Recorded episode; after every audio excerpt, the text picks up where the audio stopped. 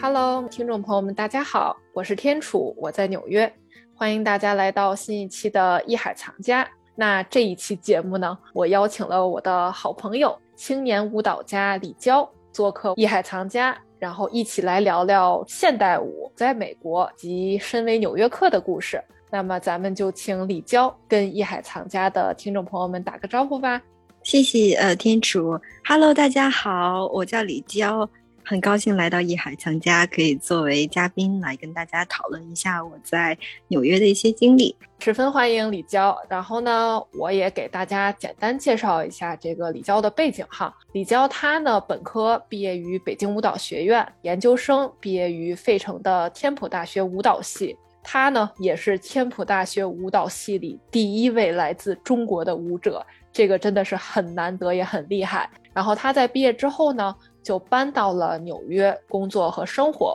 现在是一名独舞演员以及舞蹈编导。我知道李娇你是北京舞蹈学院的本科，然后这不是又去费城读了研究生嘛？然后专攻的是不是中国舞啊？嗯，我在本科的时候的专攻的专业是中国舞，但是其实更细化来说，我的专业是民族民间舞。然后，但是到美国之后呢，学的就是现代舞，就是 modern dance，比较特别的一点吧。然后，呃，另外就是说，Temple 这个 program，他们非常的偏后现代舞。对我知道，可能很多观众对于就是后现代舞，就是一提到这个词，就是满脸问号，就是觉得啊，这个到底是个什么？那这个后现代舞到底是啥呢？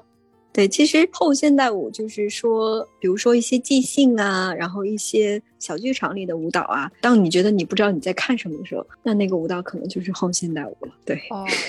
那你要这么说，我还真看过。我记得我刚来美国没多久，我在布鲁克林那边的一算是一个剧场里吧，看过一个沈伟的，应该是沈伟的一个现代舞。当时就不知道他们在干什么，音乐呢也相对于比较诡异，因为它是区别于，比如说我一提到中国舞的话，我对它的音乐、对它的配乐是有一定的认知，包括我。一提到芭蕾舞，哎，那这部《四小天鹅》的音乐就印入了我的脑海。但是去看现代舞，好像有不一样的感知，就是我真的不知道他们在干什么。那你们在上学过程中研究现代舞，主要是研究哪些内容啊？就说有没有一些比较通俗简单的例子，可以给艺海藏家的听众朋友们介绍一下？那我大概就介绍一下，因为其实像你刚才提到的音乐。其实这是一个非常好的切入点，在后现代舞中，大部分情况下，音乐只是作为一个 background，它放在那里，就是只是让观众知道你我有一个音乐，对吧？但是呢，更重要的是说，我不用合着音乐去跳。比如说，你看到四小天鹅，你觉得啊，柴可夫斯基他的一个他的就是说一个音乐感，然后你跟着他的音乐，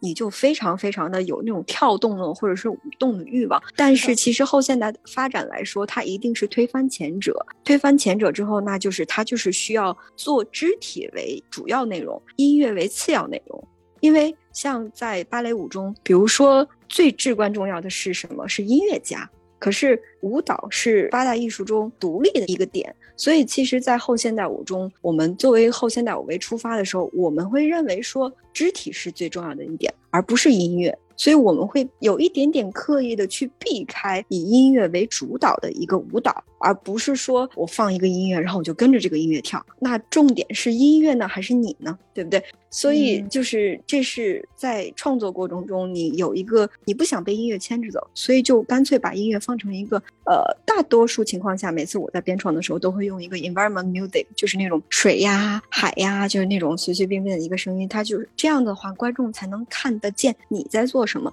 你在表达什么，你的肢体是一个独立性的，并且是无法替代的一个语言，它是最重要的。所以在 postmodern dance 的时候，你就会经常发现，你觉得它在动，但是你不知道它在动什么。但其实这个很正常，因为正常来说，postmodern dance 的观众是需要被 training 才能看得懂。如果你没有从来没有被 training 过，说我去看一个当代艺术，你是很难很难很难看懂的。包括我从中国来，我原来是学中国舞，就是传统的中国舞的这种这种舞蹈演员。然后到了美国，我也是到第二年、第三年才知道自己在干什么，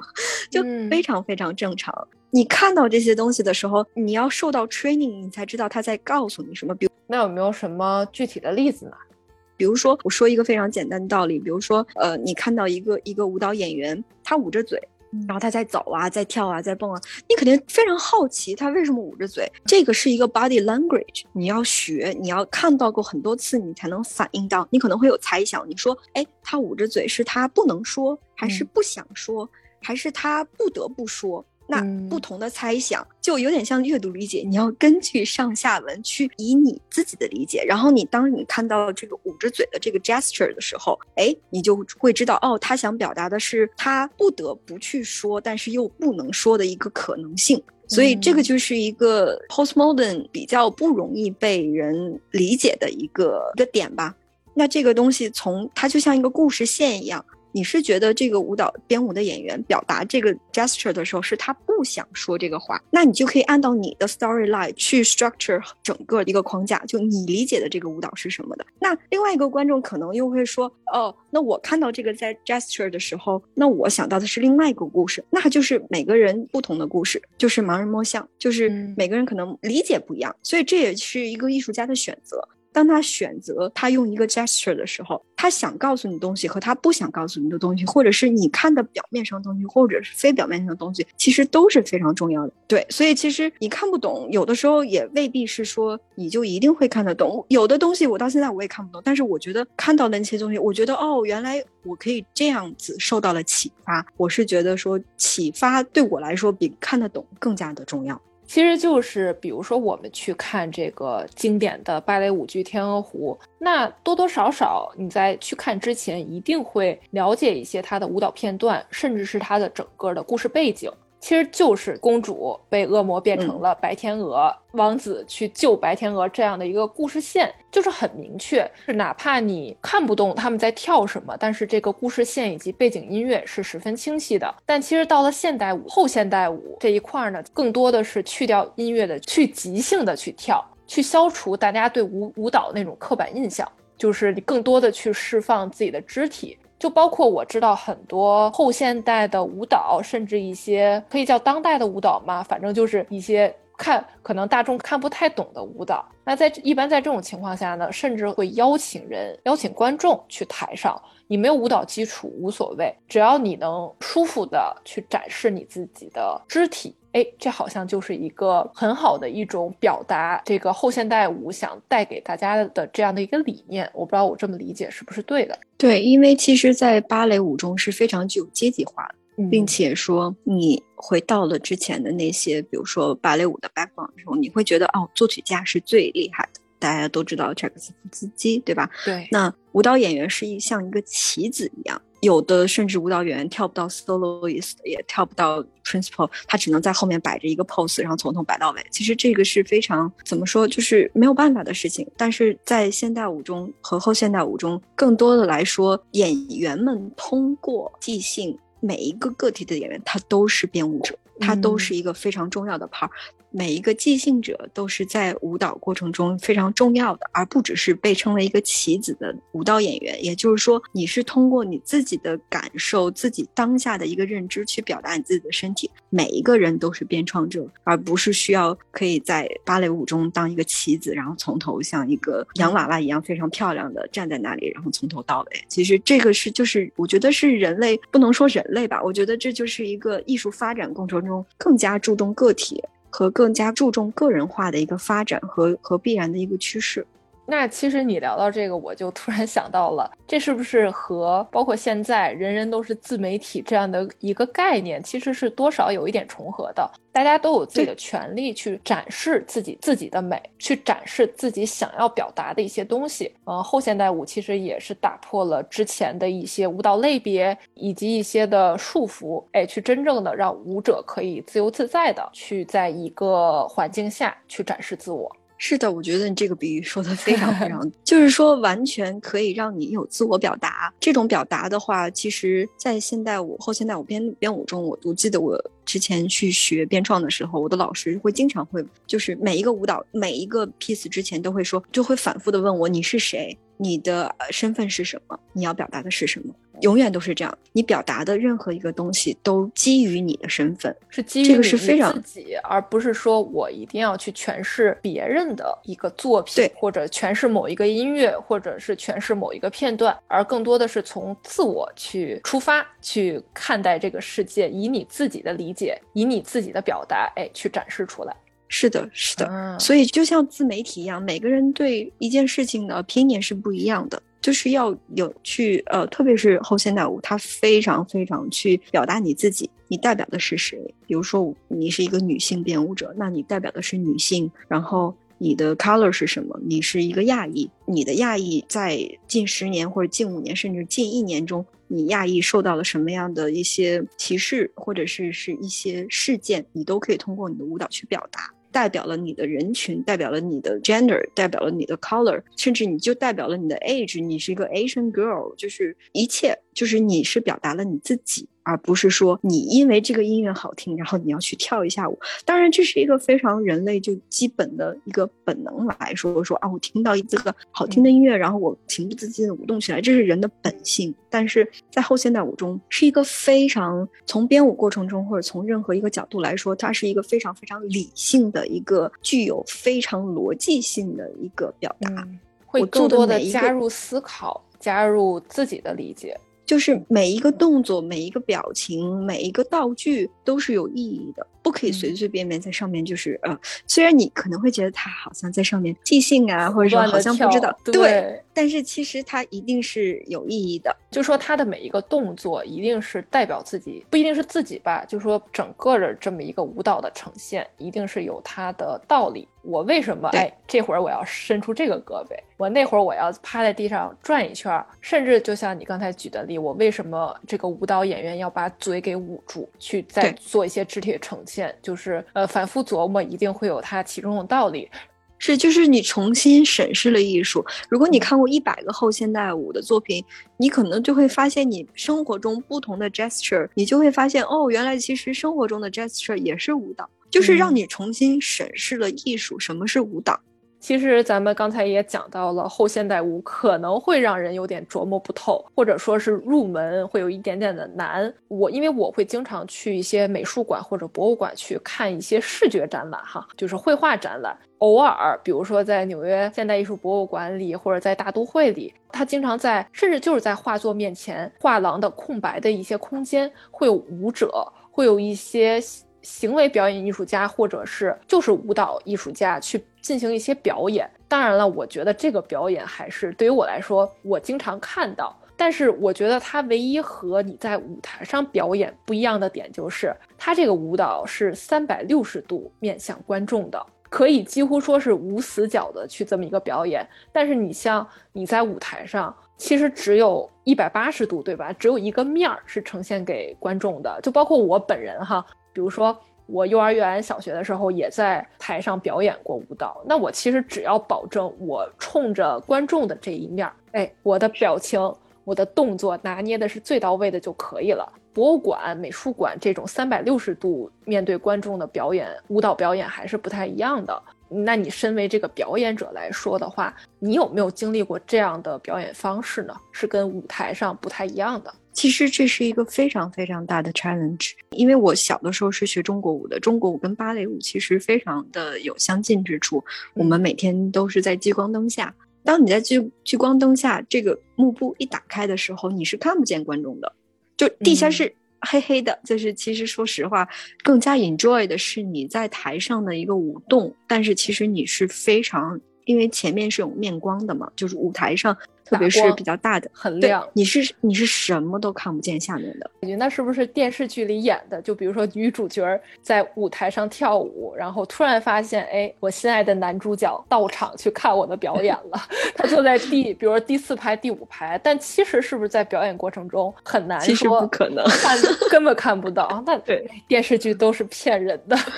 除非是那种就是观众场那个地方那个叫场灯。场灯就是观众上面是有场灯的，就是说，比如说观众进场和观众就是离场的时候，那个场灯会开，除非是这个这个表演不是很专业，这个场灯才会亮。但是其实如果只要这个场灯不亮，因为面光是非常强的，你是不可能看见观众的。而且这个是我们从小被教育，你表演的时候你是千万不能乱溜号的，就是你的眼睛不能说哦，我看了一个人来了，就是你这个真的会被老师揍的，你绝对不能。对你上了台，就是就算你能看得见观众进来了，但是你绝对不能去看他，因为观众虽然离你比较远，但是如果你溜号的话，就你的眼睛去溜号的话，还是可以看得见。但是其实，如果要是在这种小剧场的情况下，那就是完全完全不一样的。我有很多个经验都是在这种小剧场里演出。首先，小剧场里面嘛，它就就是三百六十度，甚至有一些你做一些小的动作的时候，观众是可以看到你的脑袋顶的。比如说，你拿了一个非常非常小的道具，然后你把它放到，比如说在台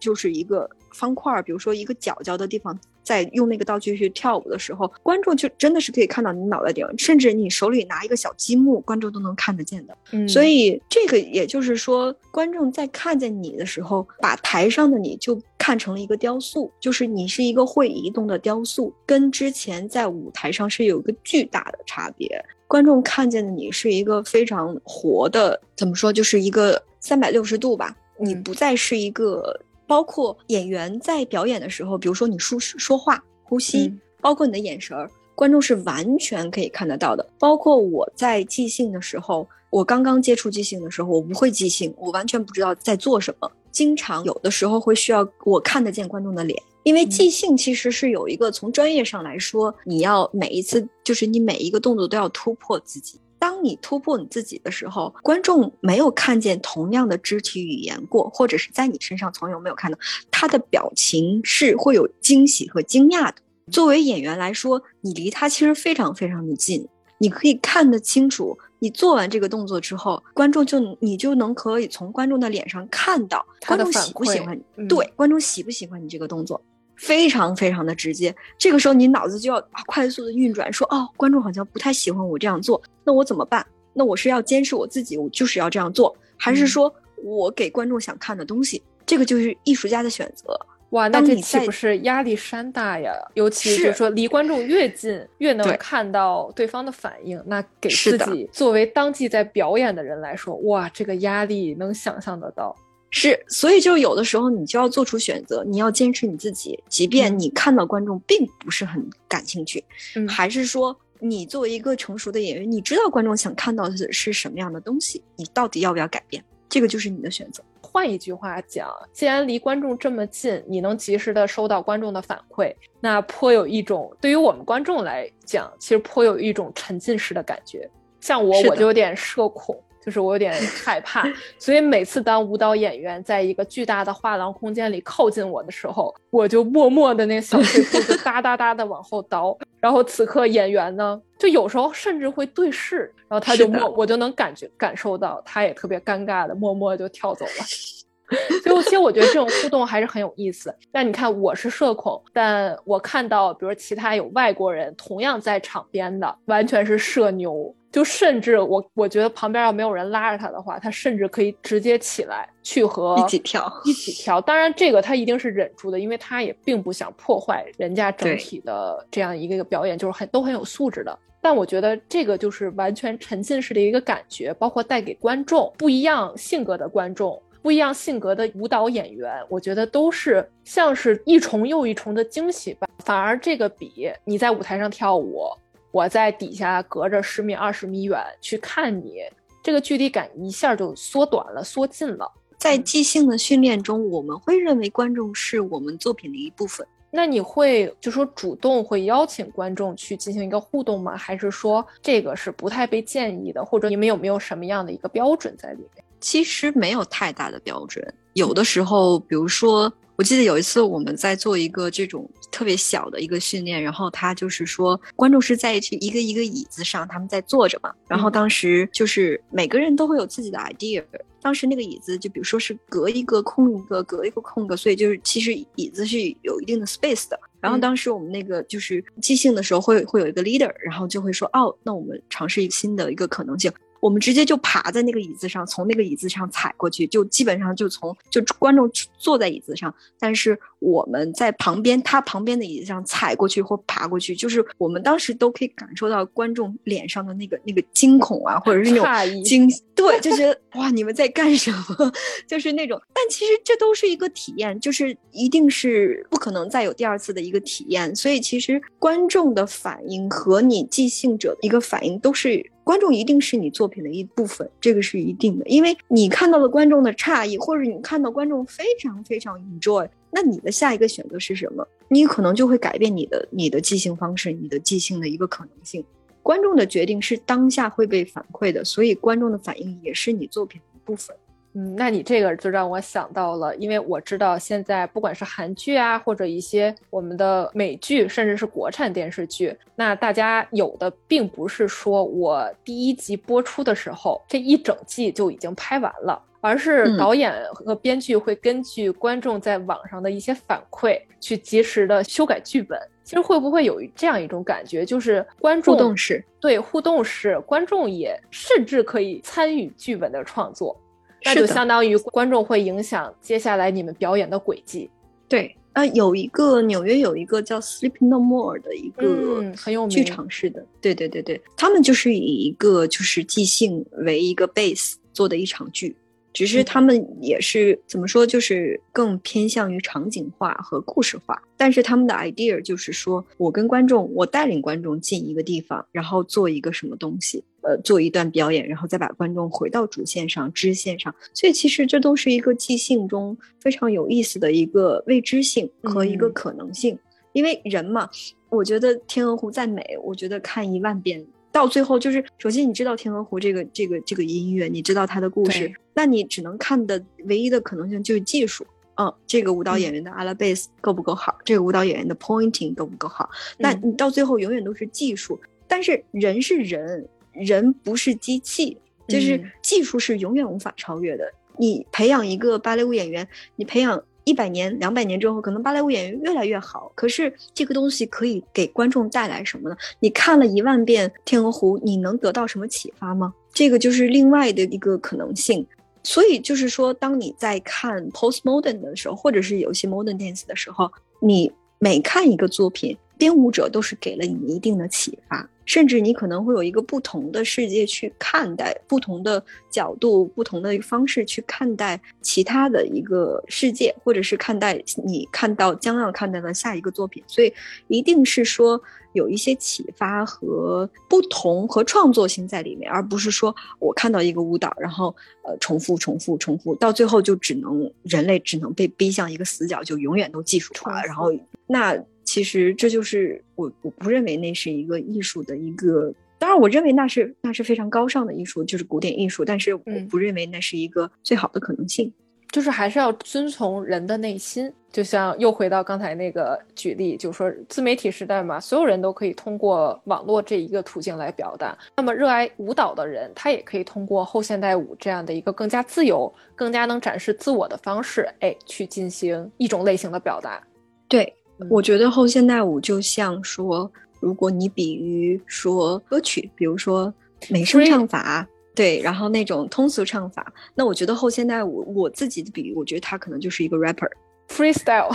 对，他就是，毕竟他一定是通过一个作品作为一个透析镜，他的作品之后表达的是一段历史，甚至是一个现象。或者是一个将来的一个可能性，他一定要传达信息。你看到的他的他呈现的这个作品只是一个透析镜，但是在这个透析镜下面，你要看到是什么？你能看到什么？就你到底能看到读得懂这个透析镜有多少，取决于你自己本身的一个知识，不管是读书的知识，还是看艺术的知识，还是你本身的一个阅历，你才能取决于你能不能看得懂这个透析镜，也就是说你能不能看懂这个舞蹈。如果要是你从来没有去，呃，就是有一些知识的积累呀，或者是没有看到过当代艺术，那你第一次你看不懂当代艺术或者是后现代艺术很正常，这个是大多数的人都会看不懂的。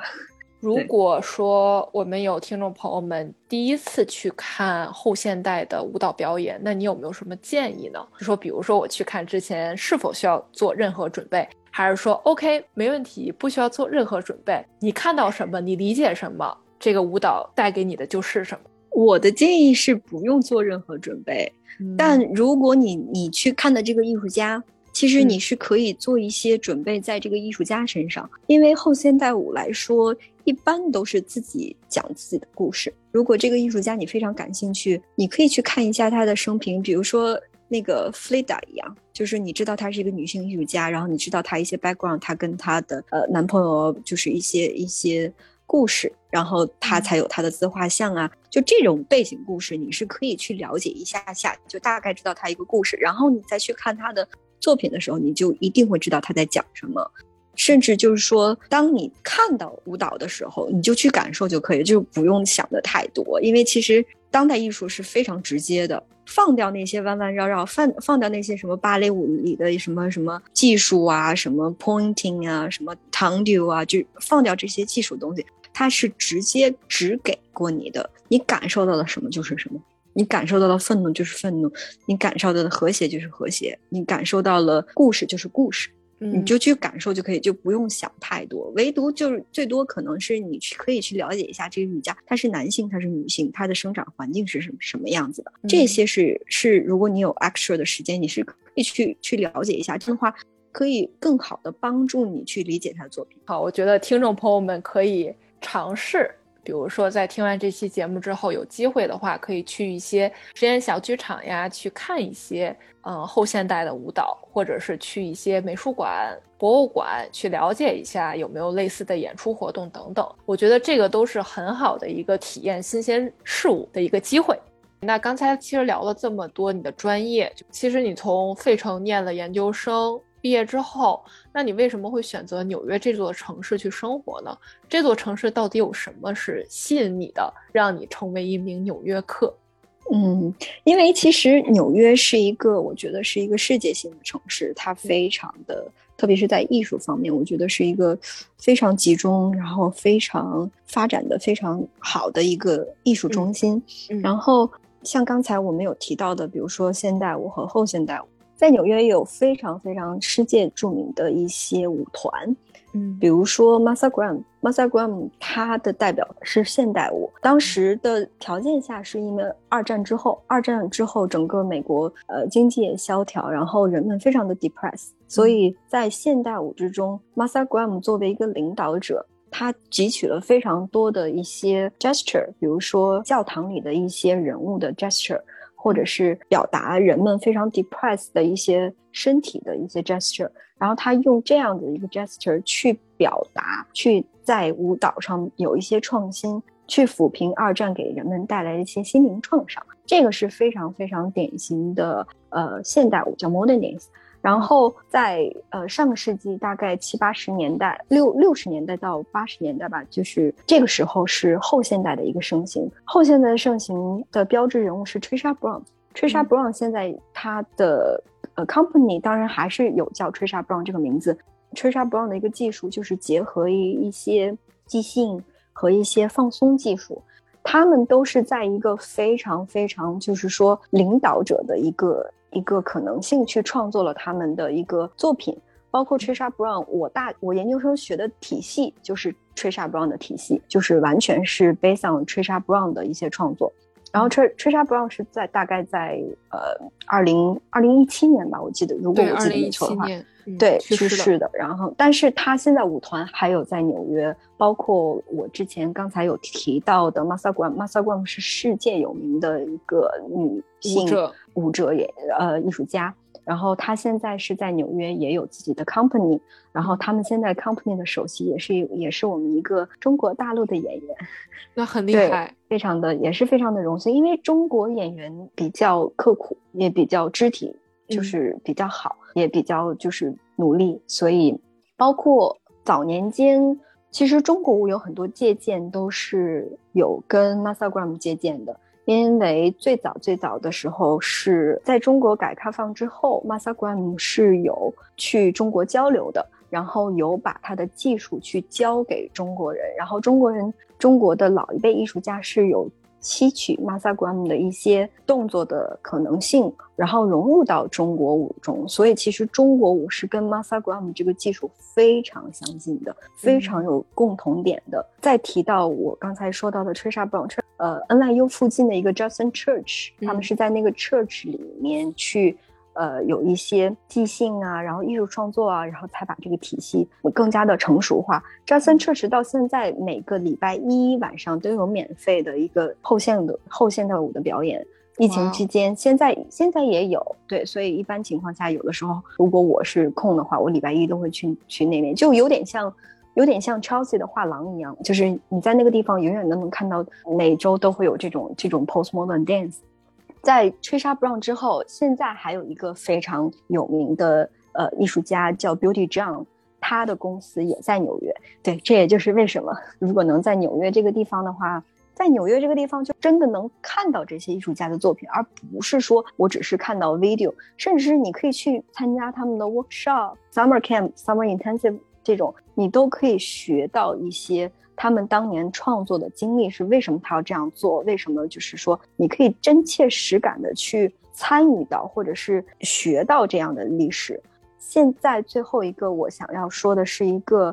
艺术家叫 Beauty 这样，Beauty 这样是我学呃 Postmodern 的时候每一个 textbook 里面都会提到的一个艺术家。嗯，我知道他是个黑人舞蹈家。对他是一个黑人舞蹈家，然后。我去年十二月份吧，还有去看他的演出，非常非常的炫酷，就是那种非常非常的有震撼到。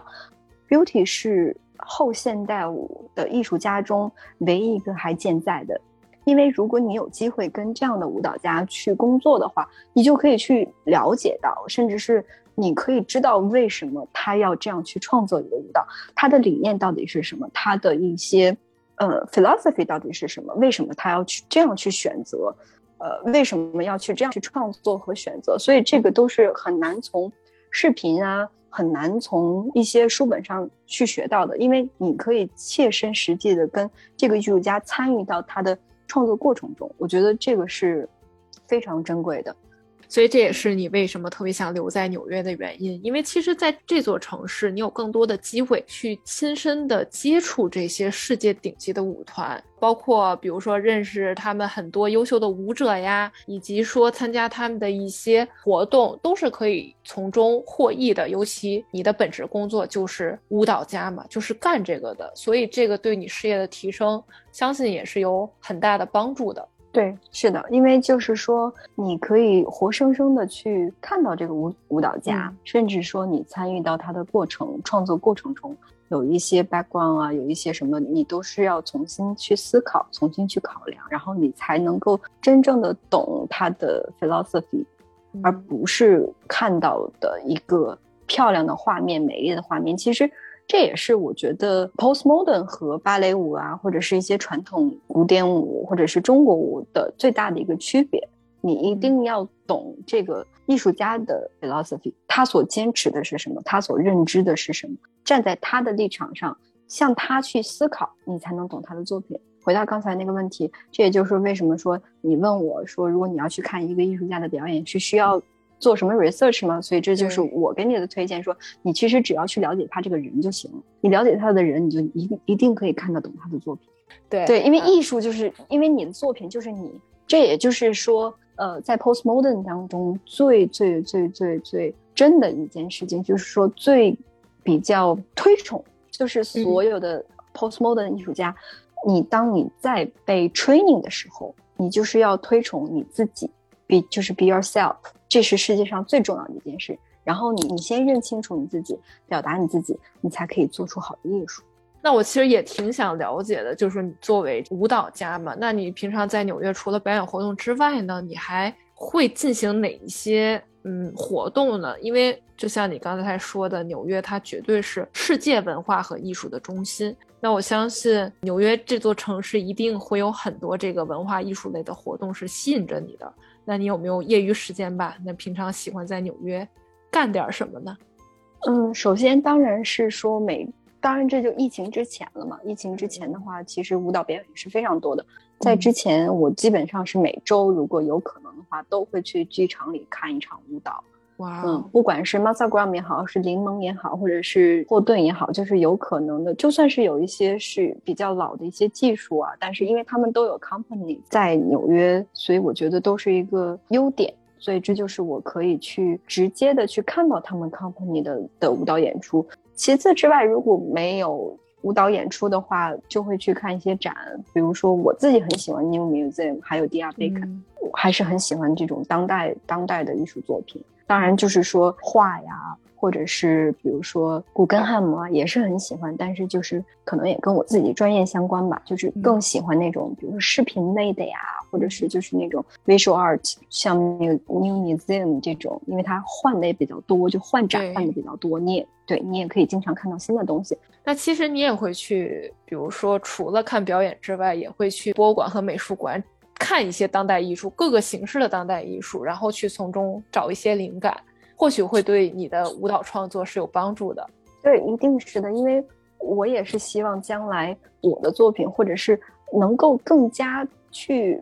就是其实这个这个东西非常的 tricky，就是说在大概两三年前吧，然后其实舞蹈界一直在讨论一个话题，就是说如何把当代舞蹈放到博物馆中。其实最直接的一个可能性就是把 video 放到博物馆中，对吧？循环播放。嗯，对。但是你作为一个舞蹈演员说，你知道这是一定是可行吗？是可行的，但是你觉得不完美。它更像是一个像 就像纪录片一样，它对，就像你刚才说的，我那我为什么还要选择在纽约这座城市生活呢？是因为我能亲身的去接触到这些世界顶级舞团，而不是说去看他们的一个。Video 去看他们的一个视频，那这样是同理的，是吧？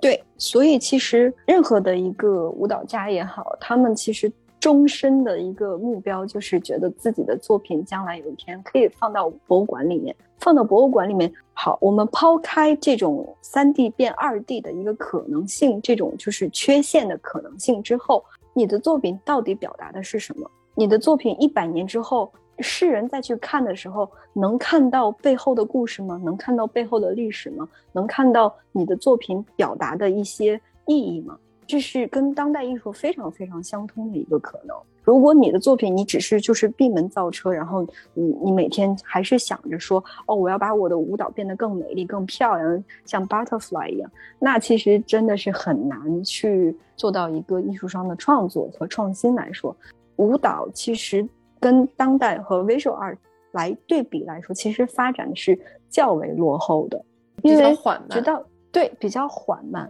但其实到现在来说，特别是像在中国，或者是有一些人们还是会觉得舞蹈是一个工具，它只是一个肢体，它只是一个肢体。但其实作为我来说，我我是很我是很不希望别人会这样想的，因为我觉得舞蹈它是一个不可代替性。就它不能被任何一个可能性，任何画画也好，任何一个雕塑也好，它是不可能被代替性且独立存在的一个艺术。你的意思其实是它并不能说，比如说之后的 AI 或者机器人发展到一定的，它的肢体够软，甚至做出你人做不了的一些动作，但是这并不能说代替舞蹈的存在，对，而是因为舞蹈它是一个从内心，尤其后现代舞，它是一个从内心往外。去通过肢体表达这样的一个方式，但这个绝对不是说我一个很软的机器，一个什么动作都能做的机器所能取代的。是的，是的，所以这就是我觉得说这是舞蹈的一个特点，而且是独立的，不依附于音乐。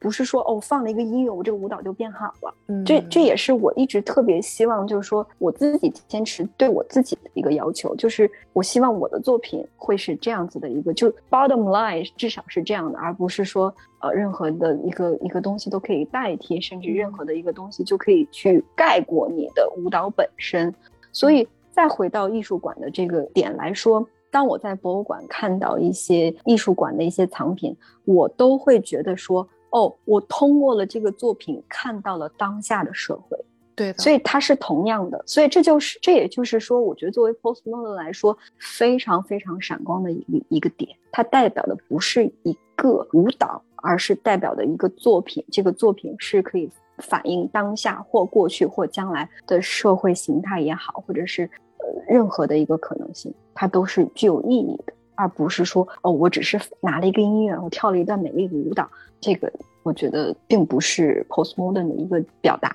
其实通过今天这期节目呢，也让大家去了解了，就是大概了解了哈，这个后现代舞它到底要表达什么，以及我们作为小白去怎么欣赏这个后现代舞。其实它更多的就是自我的一种表达，而并不是说我要去完成谁的音乐作品，我要去完成谁的舞步或怎么怎么样，而是完全的一个更加自由、更加自我的一种表达方式。这一期节目呢，我们和李娇也探讨了很多有关后现代舞及身为纽约客在纽约的一些生活故事。十分感谢李娇能参加这一次《艺海藏家》播客节目的录制，非常感谢天楚的邀请，也借此让我有机会去表达我自己很内心的一个想法，对于艺术也好，或者是自己的专业，还有一些自己的现状一些表达。所以我觉得还是非常非常棒的一个机会，能让我参加到这个播客。那我们就跟听众朋友们说个再见吧，拜拜拜拜拜拜。